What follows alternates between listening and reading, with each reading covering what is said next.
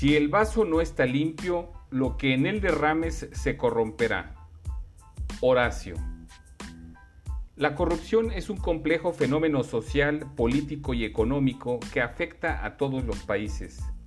Por ejemplo, socava las instituciones democráticas al distorsionar los procesos electorales, pervertir el imperio de la ley y crear atolladeros burocráticos, cuya única razón de ser es la de solicitar sobornos.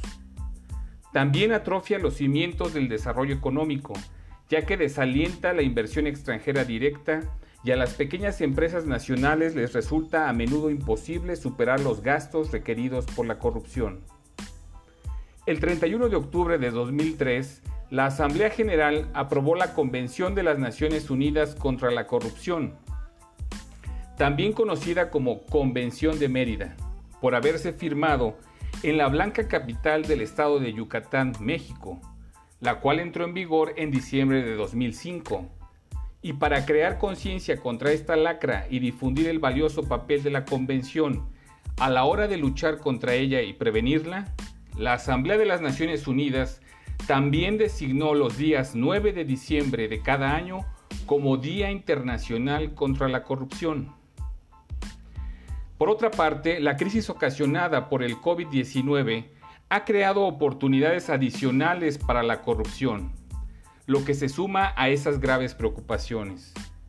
Los gobiernos están gastando rápidamente para volver a detonar la economía, prestar apoyo de emergencia y adquirir suministros médicos.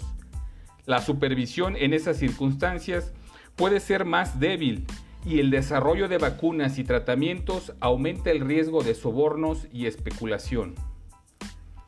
La corrupción priva de recursos a las personas que los necesitan, socava la confianza en las instituciones, exacerba las grandes desigualdades expuestas por el virus y crea obstáculos para una recuperación sólida.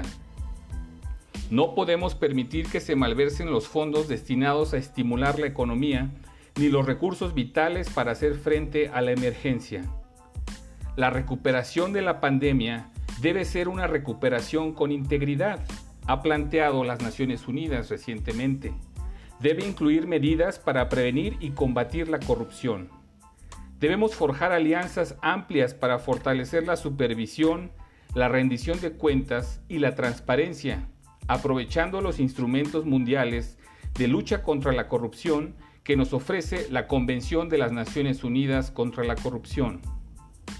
Las medidas contra la corrupción deben formar parte de las reformas e iniciativas de carácter más amplio adoptadas a nivel nacional e internacional para fortalecer la buena gobernanza, eliminar los flujos financieros ilícitos y los paraísos fiscales Debemos aprovechar la oportunidad que nos brinda el primer periodo extraordinario de sesiones de la Asamblea General de las Naciones Unidas contra la Corrupción, que se celebrará el próximo año 2021, para proponer reformas e iniciativas ambiciosas en ese sentido. En este Día Internacional contra la Corrupción 2020, todos, los gobiernos, las empresas y la sociedad civil, Debemos comprometernos a trabajar juntos para promover la rendición de cuentas y poner fin a la corrupción y los sobornos, a fin de crear un mundo más justo e igualitario. Esto es todo por esta ocasión. Te invito a seguirme en redes sociales. Sigue mi Twitter, arroba Adolfo Franco G. Hasta la próxima.